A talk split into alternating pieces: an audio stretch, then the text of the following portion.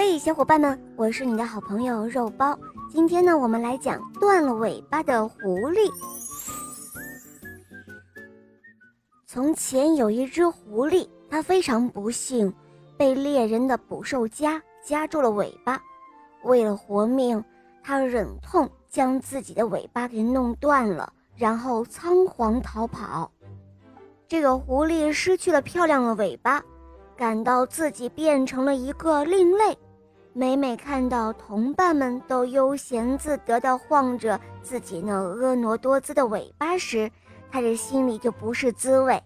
哼，我要让他们也把尾巴剪掉，这样一来，大家就都跟我一样丑喽，别人就不会用异样的眼光看待我了。唉，可是我该怎么做？才能让同伴们把自己的尾巴弄断呢？于是狐狸思来想去，终于他想出了一条诡计。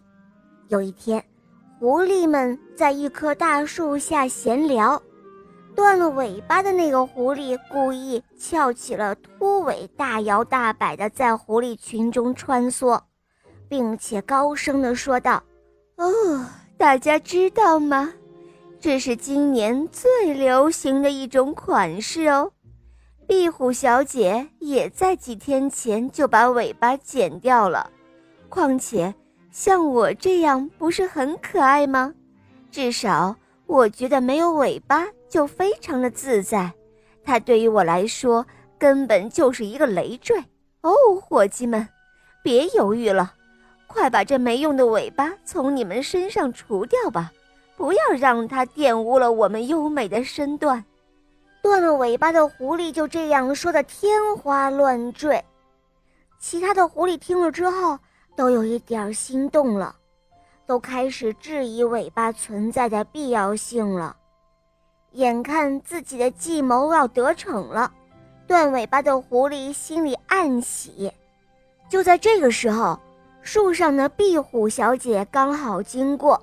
她听了之后，大声地说：“，大家别相信断尾狐狸的鬼话。我弄断尾巴是为了摆脱敌人。尾巴是我们与生俱来的，它的作用毋庸置疑。”狐狸们听了壁虎小姐的话，纷纷都散去了，只留下了自讨没趣的断尾狐狸。亲爱的小伙伴们。这个故事告诉我们，我们不能够为了一己私利而怂恿别人做出不利自身的事情，那只会让自己自讨没趣的，同时也会失去很多的朋友。好了，宝贝们，今天的故事讲完了。对了，上一期呢，我们的抽奖活动还有一些小伙伴没有来领取奖品。